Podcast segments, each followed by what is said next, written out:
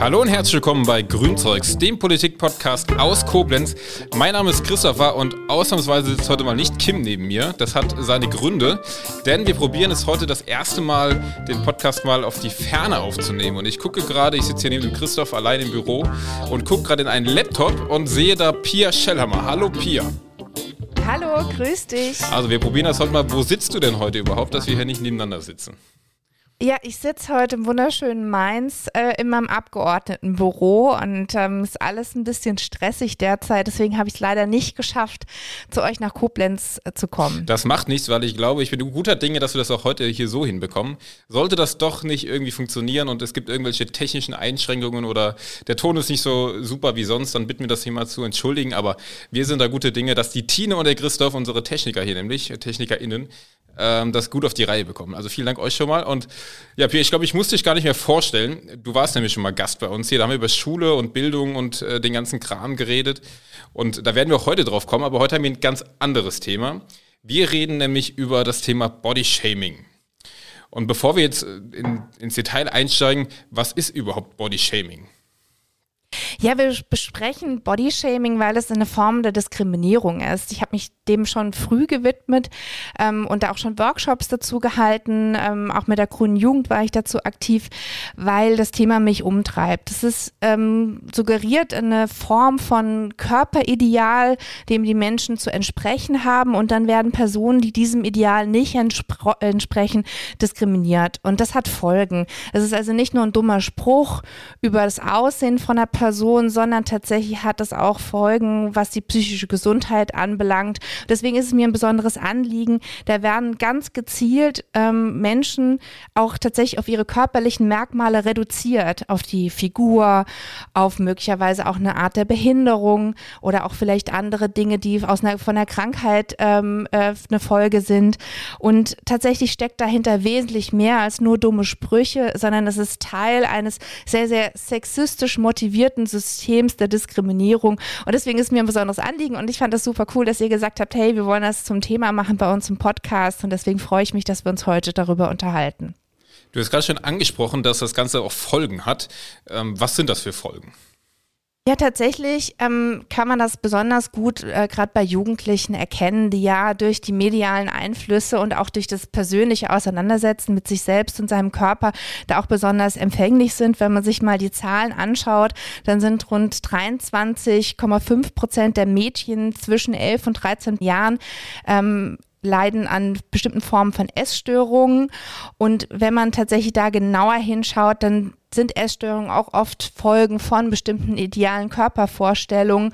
Und wenn man sich diese Zahlen anschaut, dass jedes fünfte Kind oder jeder fünfte Jugendliche zwischen 11 und 17 Jahren bestimmte Symptome einer Essstörung zeigen, dann sind das schon Zahlen, die auch zum Handeln auffordern. Und dass man darüber spricht, was passiert da, weil wir tatsächlich in einer Welt leben, die wesentlich mehr mediale Einflüsse hat, als es möglicherweise früher noch war.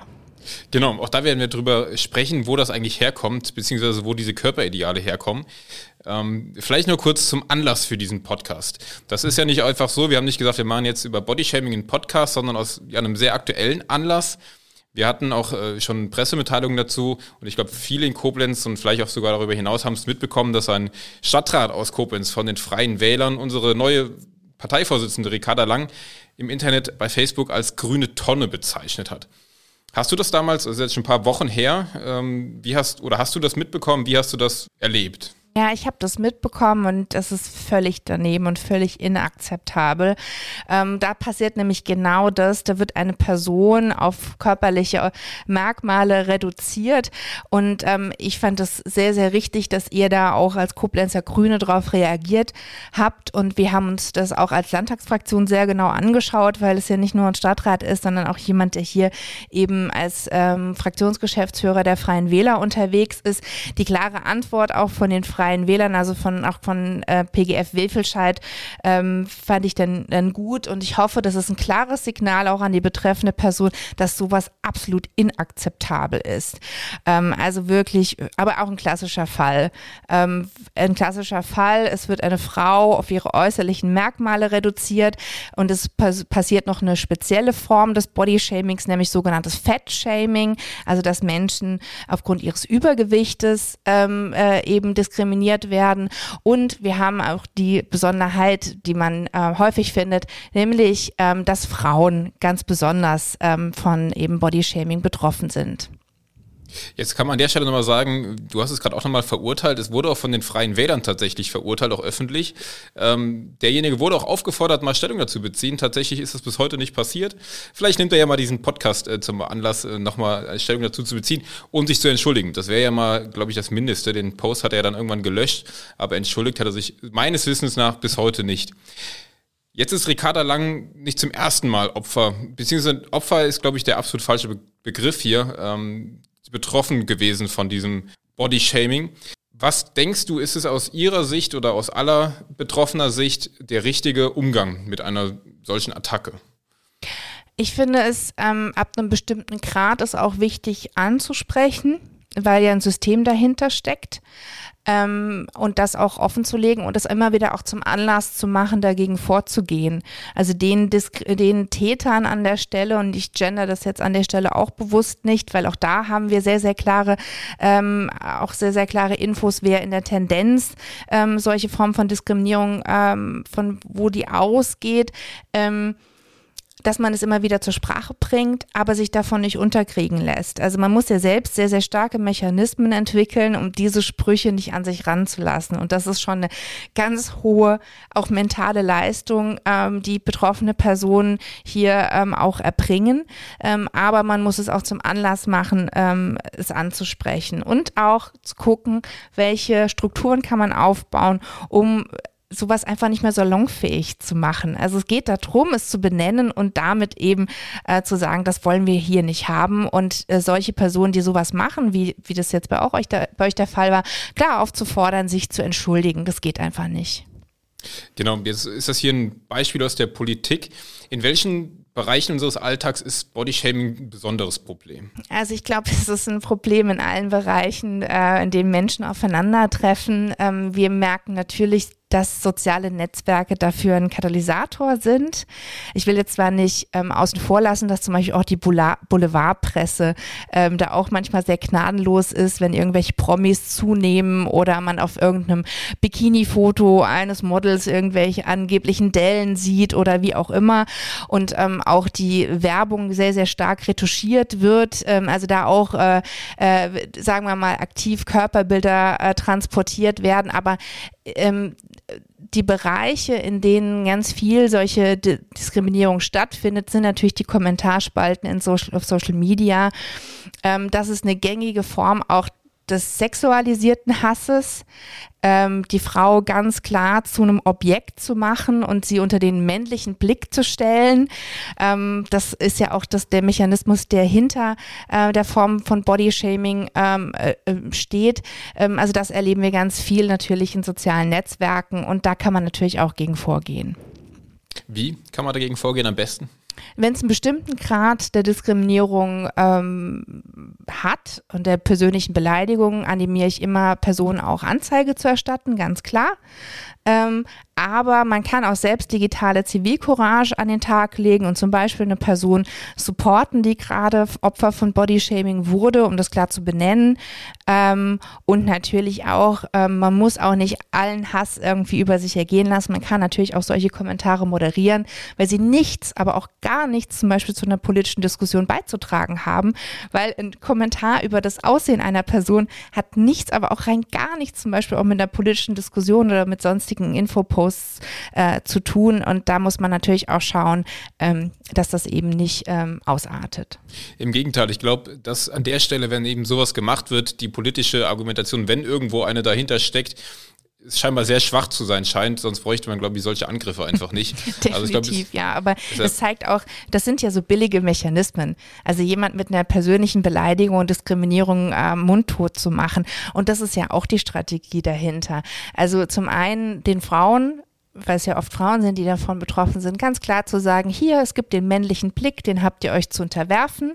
Ähm, und es wird von Frauen erwartet, dass sie sich sozusagen als Objekt ähm, dem männlichen Blick gefallen, also dass sie sich dorthin hungern, dass sie sich entsprechend kleiden, dass sie sich hübsch machen, um zu gefallen. Und das sind ja Mechanismen, die da noch dahinter sind. Und wehe, eine Frau ähm, erdreistet sich nicht diesem Ideal zu entsprechen oder wehe, eine Frau ist noch nicht, auch entspricht entspricht nicht dem Ideal und traut sich dann noch eine politische Meinung zu vertreten. Das passt in bestimmte Weltbilder einfach nicht rein.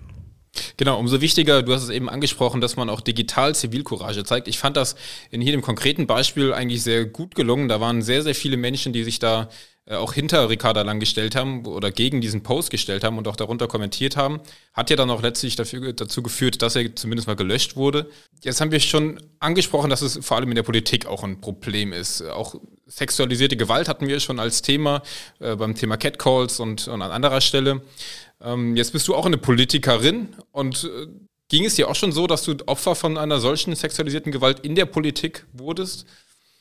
Also es bleibt nicht aus, dass wenn man so äh, im Netz unterwegs ist, dass wenn man als junge Frau in der Politik ist und ich sage jetzt nochmal als junge Frau in der Politik ist, die auch nicht dem Standardbild entspricht und das will ich auch gar nicht, ähm, dann bleibt Was das nicht aus. Was ist denn ein Standardbild? Das ist ja schon die Frage. Was ist denn das Standardbild? Ich glaube, man hat schon so bestimmte stereotype Vorstellungen. Ähm, das hat, glaub, haben, glaube ich, alle Politikerinnen schon äh, ähm, zu spüren bekommen. Also man stellt also man darf weder zu äh, attraktiv sein, noch darf man unattraktiv sein.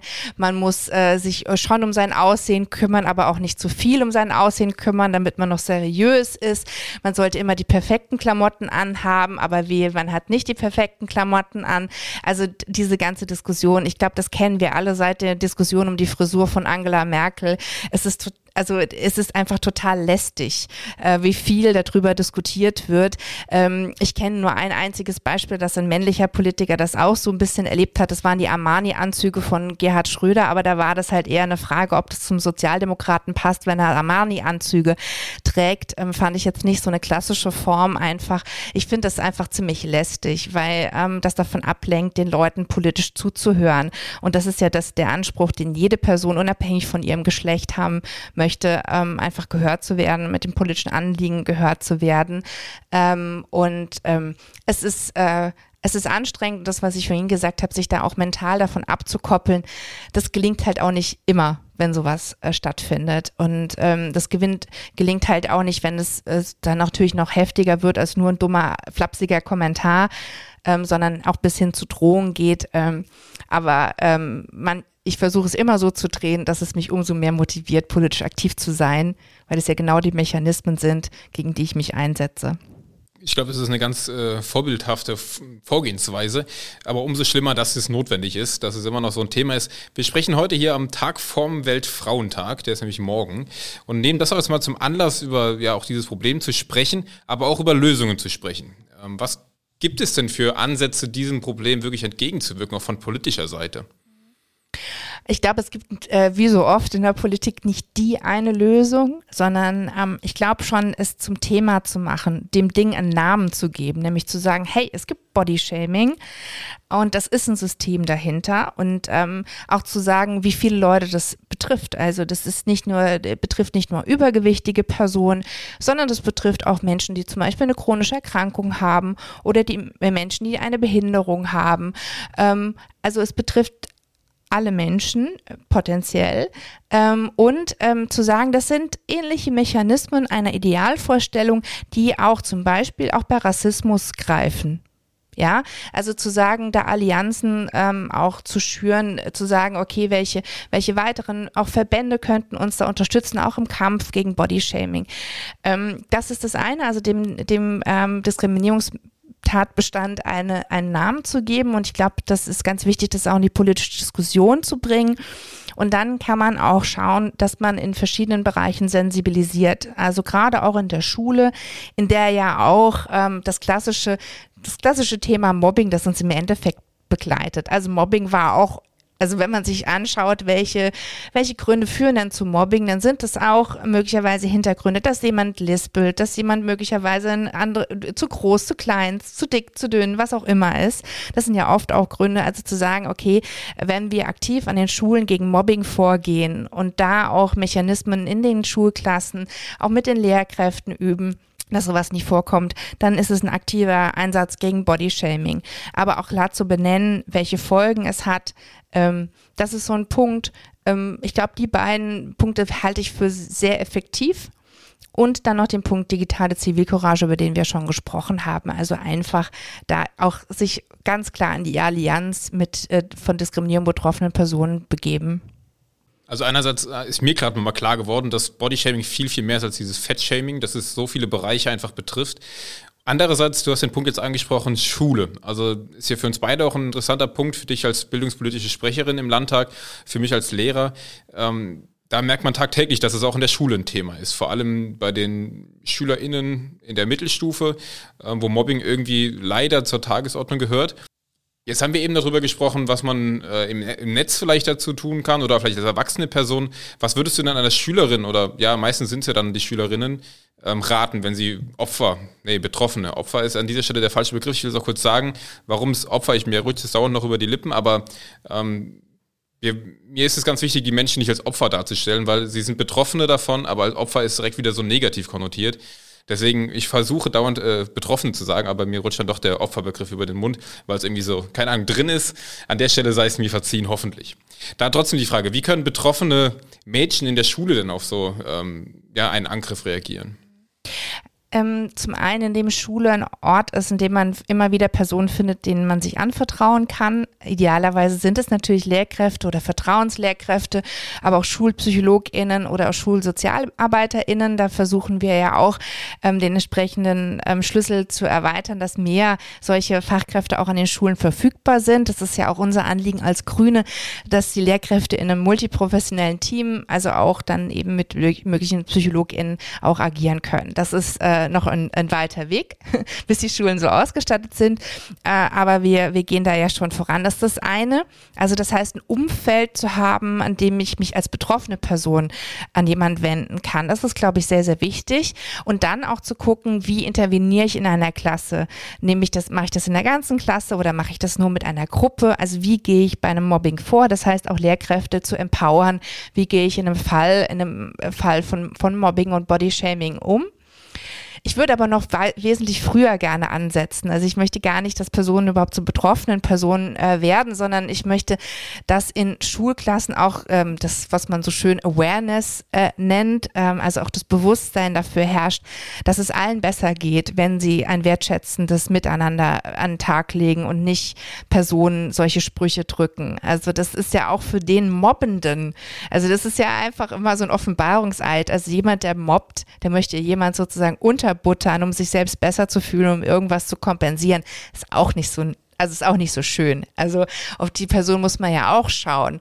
Ähm, also nicht nur die, die, nicht nur die betroffenen Perspektive, sondern auch zu gucken, was ist dann möglicherweise bei den TäterInnen ähm, das Problem dahinter, warum sie das tun. Also das heißt sehr, sehr früh ähm, Awareness erzeugen. Das kann man zum Beispiel, ähm, indem man, ähm, man macht ja auch in bestimmten Klassenstufen, macht man zum Beispiel Werbeanalysen, indem man über Körperbilder spricht, in Werbung. Ja, ähm, das kann man, das kann man zum Beispiel auch in Deutschunterricht einbauen und dann hat man mal eine Möglichkeit, ganz neutral über, über, über das, was Werbung da versucht zu machen, wie die Mechanismen greifen, dass es eigentlich ziemlich bescheuert ist. so, also das kann man, glaube ich, sehr, sehr gezielt auch im Unterricht einbauen und ich bin ganz optimistisch, da draußen sind so tolle Lehrkräfte, dass sie das auch äh, einbauen können. Da draußen sind noch äh, viele Schü tolle SchülerInnen, die uns auch, glaube ich, zuhören. Ich weiß von einigen, dass sie diesen Podcast hören. Jetzt hast du gerade den das Thema Werbung schon angesprochen. Wie funktioniert denn Werbung? Und ich glaube, Social Media könnte man da auch mit reinnehmen, weil das, glaube ich, ähnliche ja, Funktionsweisen sind. Was passiert in unseren Köpfen, wenn wir Werbung sehen oder in Social Media bestimmte InfluencerInnen?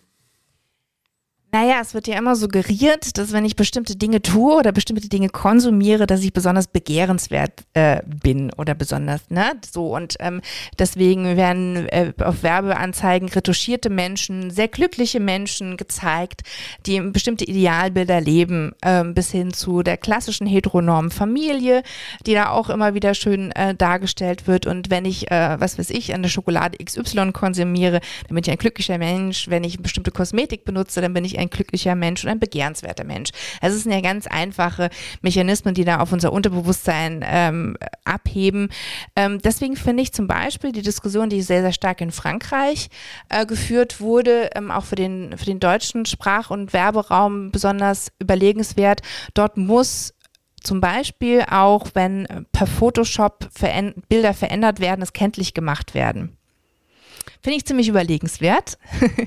äh, wird natürlich für den digitalen Raum nochmal besonders, äh, äh, so ab wann ist es sozusagen kein privater Post mehr und ich kann keinen Filter drüber legen oder mal nicht schnell irgendwas wegretuschieren. Ja, ab wann ab wann greift es, aber da ist es jetzt ganz gezielt für kommerzielle Werbung. Das finde ich halt auch spannend. Oder bestimmte Städte haben sich auf den Weg gemacht zu sagen, wir wollen keine sexistische Werbung mehr, die ja die ähnlichen Mechanismen, also dann klar, klar nochmal ne, sehr, sehr stark sexualisierte Werbung auch nicht mehr auf ihren äh, öffentlichen Plakatwänden haben äh, wollen. Also ich glaube, das ist schon mal äh, ein, ein Ansatz, aber natürlich in so einem sehr, sehr, sagen wir mal, die Grenzen sind ja verlaufend. Ab wann ist man dann Influencerin, die dann auch da Geld mitverdient? Hm, ich glaube, da muss man schon früher äh, ansetzen. Und da finde ich zum Beispiel spannend, dass es ja auch inzwischen im Netz eine Gegenbewegung gibt ähm, unter dem, unter dem, unter der Überschrift Body Positivity. Also gerade auch InfluencerInnen, die gerade sozusagen das offenlegen, was da passiert. Und das finde ich zum Beispiel wiederum spannend und unterstützenswert.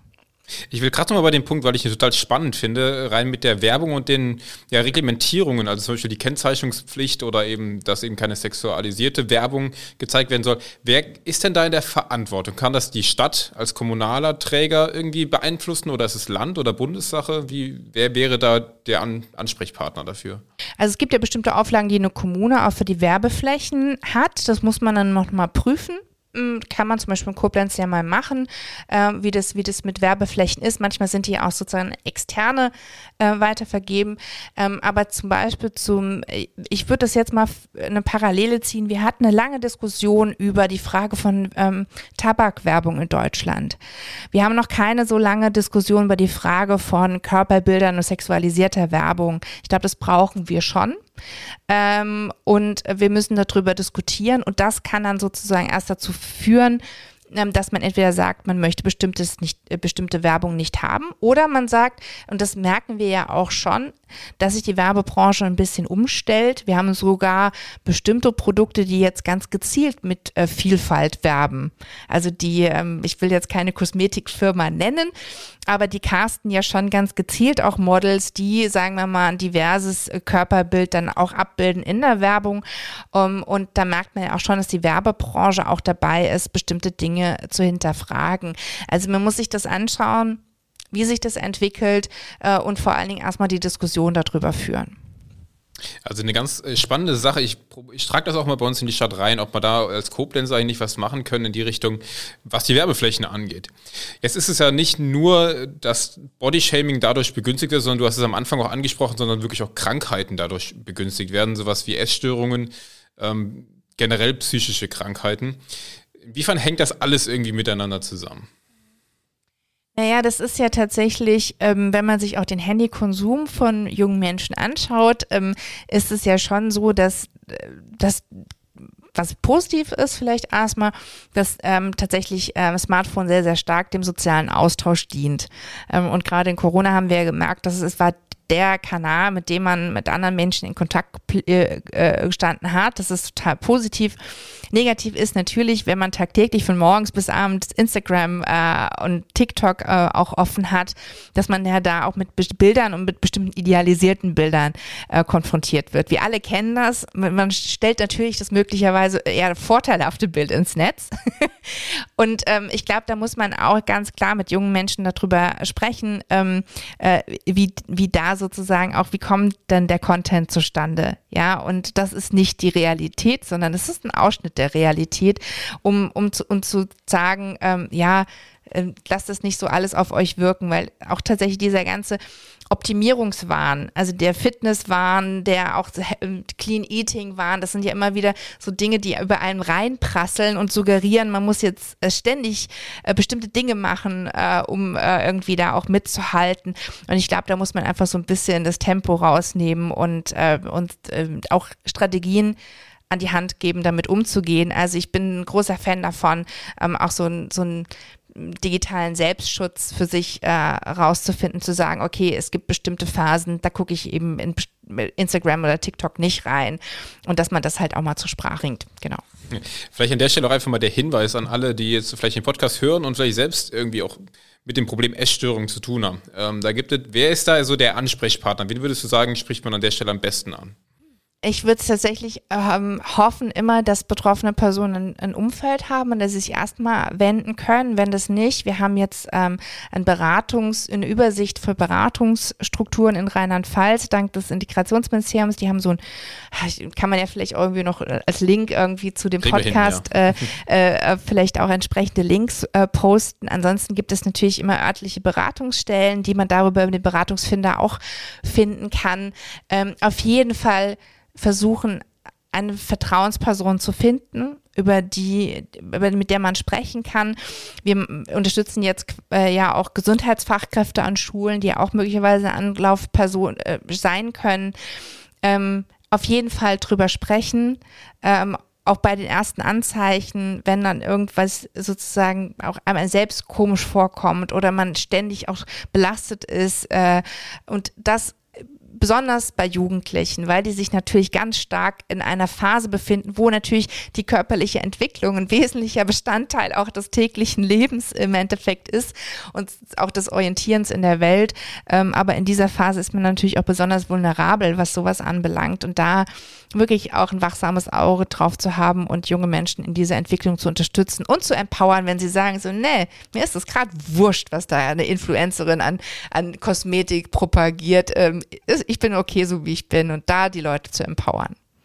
Ich glaube auch, ähm, also wir werden es auf jeden Fall mal verlinken in unserer Podcast-Beschreibung. Ich glaube auch, dass wir eigentlich auf dem richtigen Weg sind, dass es immer mehr Menschen gibt, die eben in genau die andere, in genau diese Richtung ähm, arbeiten, die du gerade beschrieben hast, dass es eben um Natürlichkeit oder auch um Gesundheit und vor allem ja psychische Gesundheit ja auch bei dem ganzen Thema geht. Umso schädlicher sind dann eben die Personen, die das genau das Gegenteil machen, nämlich die weiterhin auf Körper äh, reduzieren und beleidigen und gar nicht an der sachlichen Argumentation oder Diskussion interessiert sind, sondern einfach nur plump Menschen als grüne Tonne bezeichnen. Ja, das ist ja natürlich, also ich meine, man muss auch ganz klar die Strategie dahinter entlarven. Ja, also das sind oft ähm, Personen, die bestimmte Verhältnisse, Machtverhältnisse zementieren wollen. Und das das dann mit solchen Methoden. Ähm, und man muss auch eine Sache sagen, die man vielleicht, ähm, die man vielleicht auch noch erwähnen sollte. Ähm, es ist zutiefst eine sexistische, sexistische Mechanismen und es sind ganz klare Vorstellungen zwischen Mann und Frau. Und die betreffen sozusagen auch ähm, die, diese Geschlechterrollenvorstellung bis hin zu der Tatsache, dass auch queere Personen massiv von Bodyshaming betroffen werden, wenn sie auch nicht einem gewissen Ideal entsprechen ähm, oder entsprechen wollen oder entsprechen, ne, das, äh, das ähm, muss man halt auch sagen, auch das ist eine Allianz der Leute, die sich auch ganz klar gegen Bodyshaming äh, wenden können. Jetzt hast du eben schon ganz am Anfang gesagt, das ganze Thema ist nicht nur in Koblenz geblieben, sondern wurde auch in Mainz ja, diskutiert, besprochen. In welcher Form wurde das da zum Thema? Naja, also wir haben äh, wir hatten ja auch mitbekommen, dass ja schon mal auch ähm, ein weiteres Vorkommnis war mit dem ähm, zutiefst ähm, kolonialistische Darstellung ähm, einer Figur. Also das heißt, es ist ja das zweite Mal, dass hier eine Person aufgefallen ist. Ähm, und es, wir werden das weiter beobachten, wie das bei euch vor Ort läuft. Ähm, solange die FW-Fraktion im Landtag sich da klar zu positioniert, ähm, sehe ich jetzt hier keine Veranlassung. Aber ich muss ganz ehrlich sagen, ähm, wenn sich da so ein Muster herauskristallisiert, äh, dann wird äh, das immer wieder solche diskriminierenden Bilder oder Äußerungen st stattfinden, dann werden wir das auch, äh, dann wird es sicherlich auch ein Thema hier sein müssen. Interessanterweise war das äh, genau ein Jahr vorher, auf den, ziemlich genau auf den Tag äh, genau. Ähm, wir haben schon ja, ein bisschen ironischerweise gesagt, was es im nächsten Februar dann kommt. Ähm, ich hoffe nichts. Pia, wenn wir dich schon mal hier haben, dann, ähm, oder besser, du bist ja gar nicht hier, aber wir reden trotzdem miteinander, dann wollen wir auch über die aktuelle Lage im Landtag sprechen. Äh, da bist du ja als ja, Geschäftsführerin der Fraktion sehr involviert. Und natürlich kommen wir an einem Thema aktuell nicht drumherum. Ähm, du bist jetzt gerade gar nicht darauf vorbereitet, das mache ich jetzt gerade einfach mal spontan. Aber ich denke, trotzdem kannst du was zur aktuellen Krise die, der, ja, des Ukraine-Kriegs sagen. Wie wird das im Landtag oder wie betrifft euch das irgendwie im Landtag? Ja, es betrifft uns ähm, insofern massiv und ähm, äh, man kommt ja gar nicht umhin, um mit dem Thema ähm, befasst zu sein. Von daher erwischst du mich jetzt nicht auf dem kalten Fuß. Ich muss jetzt auch gleich weg, um auf einer Friedenskundgebung zu sprechen, ähm, die dankenswerterweise ja im ganzen Land ähm, organisiert werden. Wir versuchen auch als Landtagsfraktion auf so vielen wie möglichen Kundgebungen auch zu sein, um da unsere Solidarität auch auszudrücken, ganz klar nach draußen. Was uns aber natürlich als Land abgesehen davon, dass wir natürlich die furchtbaren Bilder sehen dieses völkerrechtswidrigen Krieges und das uns wirklich äh, enorm erschüttert. Ähm, und wir natürlich auch über Dinge diskutieren wie Energiesicherheit, auch für große Unternehmen hier in Rheinland-Pfalz und da auch in Kontakt mit der Wirtschaft stehen, ist das, was uns meisten natürlich beschäftigt die Frage, wie können wir den Flüchtlingen, die jetzt eben aufgrund dieses völkerrechtswidrigen Krieges vertrieben worden sind, wie können wir die Personen gut aufnehmen. Hier arbeitet wirklich unser Integrationsministerium gerade rund um die Uhr und wirklich Hut ab vor Katharina Binz, unserer Integrationsministerin. Die machen da gerade einen Bombenjob, die machen das wirklich super ähm, indem sie organisieren, wie können wir so schnell wie möglich ähm, die Geflüchteten äh, verteilen, dass sie hier gut ankommen können. Sind die Kapazitäten hoch äh, skaliert worden der Erstaufnahmeeinrichtung, weil da werden ja gerade die Sonderzüge erstmal ankommen.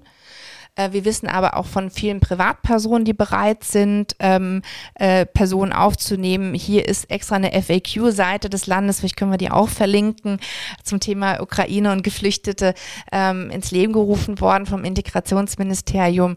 Da werden dann auch Privatpersonen, die ähm, Plätze bereitstellen, ähm, Informationen finden.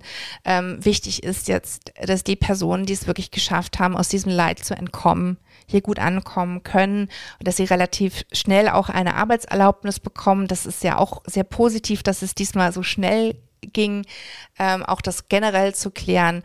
Ähm, und natürlich die Hoffnung vor allen Dingen, dass dieser Krieg bald vorbei ist. Absolut. Äh, also deinem Lob für Katharina Binz schließe ich mich gerne an. Das tun wir mit Sicherheit alle. Wir arbeiten noch gerade mit Hochdruck an einer Folge mit Katharina, die uns das eigentlich schon zugesagt hat. Und wir müssen jetzt mal gucken, dass wir einen Termin finden, dass alles funktioniert. Ähm, da freue ich mich auch sehr drauf, dass sie uns sich da die Zeit nimmt für unseren Podcast. Also ich glaube, da ist, sie hat gerade wirklich viel zu tun und umso besser, wenn das dann funktioniert. Und da nochmal wirklich das Lob an unser Integrationsministerium. Wir hier in Koblenz äh, mit den Grünen arbeiten auch gerade an, äh, ja, einem offenen Brief äh, an, die, an die Stadt, an den Stadtvorstand, dass auch Koblenz da wirklich eine gute Rolle spielt, was die Aufnahme von Geflüchteten angeht. Kann natürlich auch äh, jeder Einzelne und da ähm, vielleicht gerade mal Werbung an, an alle ZuhörerInnen. Ähm, jeder kann irgendwie aktuell helfen. Ich weiß, meine Frau hat jetzt äh, am letzten Wochenende lange äh, Spenden gesammelt mit, mit einer Organisation zusammen. Ähm, ich glaube, jeder kann was tun. Man, man, kann sich melden, wenn man Leute aufnehmen will. Äh, da vielleicht der kurze Aufruf. Äh, vielleicht verlinken wir da auch nochmal ein paar Projekte. Christoph, der notiert gerade schon fleißig mit, was wir alles verlinken müssen heute. Ähm, also da ist, glaube ich, gerade aktuell, man kann gar nicht genug helfen und deswegen umso größer das Lob für unser Ministerium. Anderes Thema auf Landesebene. Wir haben am Wochenende unsere LDV, unsere Landesdelegiertenversammlung. Was erwartet uns denn da? Ja. Ja, wir werden eine spannende Weichenstellung erleben. Äh, unsere beiden Landesvorsitzenden äh, werden nicht erneut kandidieren, weil sie beide jetzt mandatiert sind. Und wir haben ja die Trennung von Amt und Mandat. Also äh, Miss Bakan ist jetzt im Bundestag und Josef Winkler ist mein Kollege hier im Landtag. Und deswegen werden wir uns personell neu aufstellen. Wir haben wirklich äh, fantastische KandidatInnen. Das wird äh, zumindest äh, da tatsächlich äh, für einige möglicherweise Qual der Wahl auch werden. Ähm, ich bin sehr, sehr ist froh. Ist ja mal spannend endlich ja. mal eine, eine, Kampfkandidatur, wenn man es so nennen will. Eigentlich ja. ist, der, Begriff ja immer Quatsch, weil was ist denn Demokratie? Wenn, also kann ja nicht immer eine Kampfkandidatur sein, wenn es einfach mal was zum Wählen gibt. Also ich freue mich darauf, dass man wirklich mal die Wahl hat. Ja, und ich muss auch ganz ehrlich sagen, es ist ein tolles Zeichen, dass wir tolle Kandidierende haben. Ähm, weil wir natürlich jetzt ein Landesverband äh, sind, der auch viele äh, Positionen zu besetzen hatte, größere Fraktionen, sowohl im, im, Bundestag als auch im Landtag, mehrere Positionen in der Regierung und dennoch äh, haben wir auch äh, bei den Positionen für die Parteiämter eine Auswahl und ich freue mich einfach und ähm, ich finde auch, dass die BewerberInnen gezeigt haben, dass man auch gut in einem demokratischen Wettbewerb miteinander sein kann, ohne dass es da auch zu einer, zu so einer Frontenbildung oder so gibt gibt. Und ähm, ich äh, drücke einfach die Daumen, dass dieser Parteitag auch genau das ähm, dann auch ausstrahlt am Wochenende. Darüber hinaus werden wir natürlich über aktuelle Themen sprechen. Ich glaube, man darf nicht verleugnen, dass die äh, Frage ähm, Ukraine-Krieg, ähm, also den völkerrechtswidrigen Krieg ähm, Putins gegen Russ äh, gegen die Ukraine nicht auch äh, Auswirkungen auf die parteiinternen Diskussionen hat. Also die Frage von Waffenlieferungen, die Frage von, äh, wie geht es jetzt weiter mit der Energiesicherung, das sind ja alles Dinge, die ins grüne Mark äh, reingehen. Das heißt, diese Diskussionen werden auch stattfinden. Es ist sicherlich lohnenswert, auch in den Livestream reinzuklicken. Ich sage jetzt nicht, den verlinken wir auch noch. auch das kriegen wir noch hin. Den findet man vielleicht auch so im Netz. Ja, also es wird auf jeden Fall ein spannender Parteitag und ähm, ich werde wieder im Präsidiumsteam sein, weil ich liebe das, Redeleitungen zu machen bei einem Parteitag äh, und werde da versuchen, ähm, gut durchzunavigieren. Und das wären dann zwei sehr, sehr spannende Tage ähm, für uns. Und ich hoffe dann auch tatsächlich mit der Neuaufstellung auch des Landesvorstands, dass wir dann die komplette personelle Aufstellung haben, um damit dann äh, mit großen Schritten Richtung Kommunalwahl zu galoppieren. Genau, die ja dann auch 2024 äh, stattfindet. Ich muss es aber trotzdem gerade, weil du es angesprochen hast, das ganze Thema Nord Stream 2 und Waffenlieferung. Das ist ja im ersten Moment ein, ein Umschwenken der grünen Außenpolitik oder generell der grünen Politik von 180 Grad. Hast du das auch so wahrgenommen oder ähm, siehst du, bist du dem positiv gestimmt? Wie, ist da, wie war da so deine Empfindung, als das alles beschlossen wurde? Naja, also ich muss mir da ein bisschen ähm, noch unterscheiden. Was das Thema Energiesicherheit anbelangt, habe ich mich gefragt, ob wir das Thema nicht sozusagen noch hätten stärker machen müssen. Also ich habe immer wieder gesagt, es ist doch ein großer Vorteil auch für unsere Wirtschaft, dass wir uns autark äh, aufstellen und dass wir durch die, den Ausbau der Erneuerbaren äh, eine Energiesouveränität da auch äh, erhalten und das auch immer natürlich in der Diskussion mit Nord Stream 2 und dass wir gegen diese Pipeline waren, ist ja eine klare Position und ähm, dass es jetzt sozusagen in diesem Zusammenhang passieren musste, so oder so ist es, äh, ist es ähm, richtig und unsere Position gewesen. Aber tatsächlich jetzt in der Eile das aufzuholen, was jetzt 16 äh, Jahre lang verschleppt wurde, was äh, den Zubau der Erneuerbaren anbelangt, das werden wir jetzt nicht hinbekommen ähm, so schnell. Also das, das stellt uns schon vor große Herausforderungen, gerade im Hinblick auf den, auf den nächsten Winter und das treibt mich mit Sorge um. Das andere ist die Frage natürlich von Krieg und Frieden. Und die Frage von, von Waffen. Hier müssen wir die Diskussion natürlich ähm, führen innerhalb der Partei. Es gibt natürlich ähm, die, die Haltung, die ich auch ähm, von der Argumentation nachvollziehbar finde, die ja auch unser äh, Staatsminister im Auswärtigen Amt, Dr. Tobias Lindner, der ja auch aus Rheinland-Pfalz ist, auch äh, uns gegenüber auch vertreten hat, dass es zum Selbstverteidigungsrecht der Ukraine gehört, ähm, Waffen auch geliefert zu bekommen. Es, es geht jetzt nicht darum, Waffen in ein Krisengebiet zu liefern, sondern Waffen in ein Kriegsgebiet. Und da zieht eben äh, dieses Selbstverteidigungsrecht. Das ist eine Diskussion, die müssen wir als Grüne führen. Wie bewerten wir das? tatsächlich.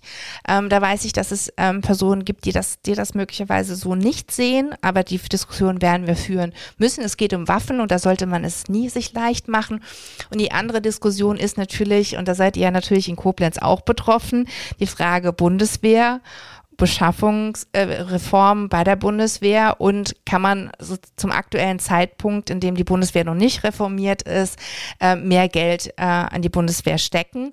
Und ähm, da hat es für mich noch eine weitere Dimension ich muss sagen, in einer akuten, krisenhaften Situation einen Bundeskanzler zu haben, der mit einer solchen Ansage, ich mache jetzt mal ein Sondervermögen und das nicht mit dem Koalitionspartner abgestimmt zu präsentieren, weiß ich nicht, wie verantwortungsbewusst das ist. Das ist so mein, wenn man weiß, wie wichtig äh, eine funktionierende Koalition gerade in Krisensituationen ist, fand ich das schon ein sehr riskanten Move, dass äh, das unabgesprochen äh, kommuniziert wurde vom Bundeskanzler. Und ich finde, das spricht auch so ein bisschen für sich, unabhängig von der Frage, geben wir mehr Geld für die Bundeswehr aus, ja oder nein. Du hast vollkommen recht, dass wir die Diskussion führen müssen. Die werden wir wahrscheinlich auch führen, unter anderem auf der LDV am Wochenende. Jetzt bist du schon beim Personal und beim Bundeskanzler. Eine Sache, die ich immer wieder jetzt lese, Social Media oder Zeitungen oder über alle verschiedenen Medien, nämlich, und jetzt sind wir wieder bei unserem Ur Ursprungsthema, viele Menschen, die zum Beispiel Annalena, Annalena Baerbock den Job der Außenministerin überhaupt nicht ähm, zugetraut haben, sagen jetzt, oh, die macht einen total super Job und sind auf einmal komischerweise überrascht, was sie für einen tollen Job macht. Gleiches gilt für Robert Habeck äh, als Wirtschaftsminister. Ähm, empfindest du das auch so? Also ich finde, sie machen beide einen sehr, sehr hervorragenden Job. Ähm, ich finde natürlich Annalena, äh, die sich da auf dem internationalen Parkett in einer akuten Krisensituation bewegt und das mit einer solchen Klarheit vollzieht. Ähm, und ich finde besonders in einer Krise eine so klare Sprache an den Tag zu legen, ähm, so eine klare Haltung an den Tag zu legen und das ähm, ohne mit der Wimpern zu zucken und trotzdem empathisch zu sein. Also gerade auch das Schicksal von Kindern, von Familien äh, immer wieder zu betonen, weil das sind die Leidtragende der aktuellen Situation. Und für was? Also die Sinnlosigkeit dahinter, dieses Machtbestreben und es immer wieder zu entlarven. Ich finde, das macht sie hervorragend. Und ähm, das entlarvt all jene, die ihr möglicherweise nur aufgrund der Tatsache, dass sie eine Frau ist, die Qualifikation fürs Kanzleramt abgesprochen haben. Und ich hoffe, dass es den Personen eine Lehre, ähm, dass man nie wieder eine Frau, ähm, die, die sich das selbst auch zutraut und die selbst auch von einer demokratischen äh, Partei aufgestellt wird, das einfach so mir nichts, dir nichts abzusprechen.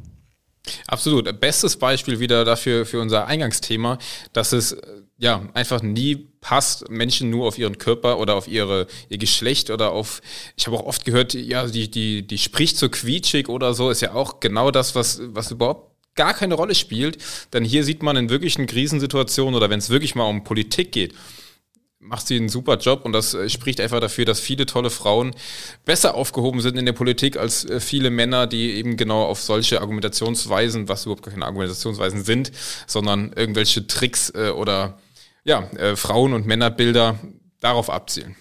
Yep. Recht hast du. Denke, da haben wir jetzt auf den schönen Bogen wieder geschafft zu unserem Ursprungsthema. Ich möchte die Chance jetzt gerade noch nutzen, ähm, auf eine Veranstaltung mit dir hinzuweisen, die wir am 12.04. Äh, in Koblenz machen, nämlich zum Thema Qualität der Bildung in Koblenz. Da werden wir noch offiziell zu einladen. Ähm, Hast du Lust auf die Veranstaltung? Was wird äh, die Leute erwarten? Äh, beziehungsweise bist du gerade überhaupt in deinem Kalender drin, dass du weißt, dass du am 12. zu uns, äh, oder es wird auch online sein, aber zu uns sprechen wirst? Also A, weiß ich, dass ich zu euch zumindest wieder digital sprechen werde. B, ähm, ist es mir ein besonderes Anliegen, tatsächlich über regionale Bildungslandschaften zu sprechen. Also es werden so viele Weichen äh, über die Schulträger, äh, also die Kommunen gestellt, ähm, so viel entscheidet auch die Schülerinnenlenkung, welche Bildungseinrichtungen gibt es vor Ort, werden vor Ort gestellt und ähm, da stellen sich ist es in den Regionen teilweise sehr, sehr unterschiedlich, welche, Herausforderungen sich stellen. Und mir ist es als bildungspolitische Sprecherin ein Anliegen, da auch in die Regionen stärker zu gehen. Jetzt leider nur digital, aber ich drohe euch schon mal an, ich komme auch gerne in Präsenz vorbei, Jederzeit herzlich um dann eingeladen. einfach dieses direkte Feedback von euch zu, vor Ort zu bekommen. Also es gibt in manchen Regionen zu wenig IGS-Plätze, in manchen Regionen ähm, schwächeln gerade andere Schulformen. Also das ist, ähm, ja, es ist äh, sehr, sehr unterschiedlich unterschiedlich und deswegen freut es mich, dass wir da einen direkten Austausch haben und ich kann auch nur dafür werben, äh, wenn euch irgendwas nicht passt bei eurer Bildungslandschaft vor Ort, in den Schulen vor Ort, wählt euch ein. Und natürlich auch, wenn was irgendwie super läuft, da bin ich auch ein Fan davon. Mal, mal gut, es ist zwar sehr, sehr selten, dass man in der Politik dann auch mal Lob oder was, Lob will ich ja gar nicht haben, äh, sondern mal erzählt bekommt, was alles gut läuft, ja. Aber das sind ja dann auch immer die Beispiele, die man dann äh, mitnehmen kann und in andere Regionen und aufs Land, äh, auf die Landesebene bringen kann, ja. Ich werde eine Liste erstellen mit positiven Dingen, die ich dir an dem Tag dann sagen werde. ich hoffe, sie wird sehr lang. Ich gebe mir Mühe. Vielleicht noch äh, ein kurzer Hinweis oder eine Frage, besser gesagt. Ähm, wie geht es denn in der Schule weiter jetzt mit Corona-Maßnahmen? Da bist du dort mit Sicherheit auf dem aktuellen Stand. Womit äh, können wir jetzt in der Schule rechnen? Ja, wir sind sehr froh, dass wir die Maßnahmen jetzt sukzessive zurückfahren können ähm, tatsächlich und immer mehr ähm, auch Normalität an den Tag legen können. Wir wissen auch von vielen Schulklassen, die jetzt wieder anfangen, auch Schulklassenfahrten äh, ähm, äh, zu planen. Und ähm, wir hoffen sehr, dass wir jetzt nach und nach diese Krise hinter uns lassen können. Ähm, aber sie nicht vergessen dürfen. Also wir müssen ganz klar schauen, welche Herausforderungen sind sozusagen Nachwirkungen noch von Corona. Aber ich merke äh, Land auf, Land ab, immer wenn ich mit Personen aus dem Schulkontext äh, zu tun habe, die große Freude, ähm, dass man sich wieder auch dann auch ohne Maske begegnen kann, jetzt schrittweise, ähm, dass, dass die Sorge jetzt langsam in den Hintergrund rückt. Ähm, leider wird jetzt alles überlagert von einer anderen Sorge.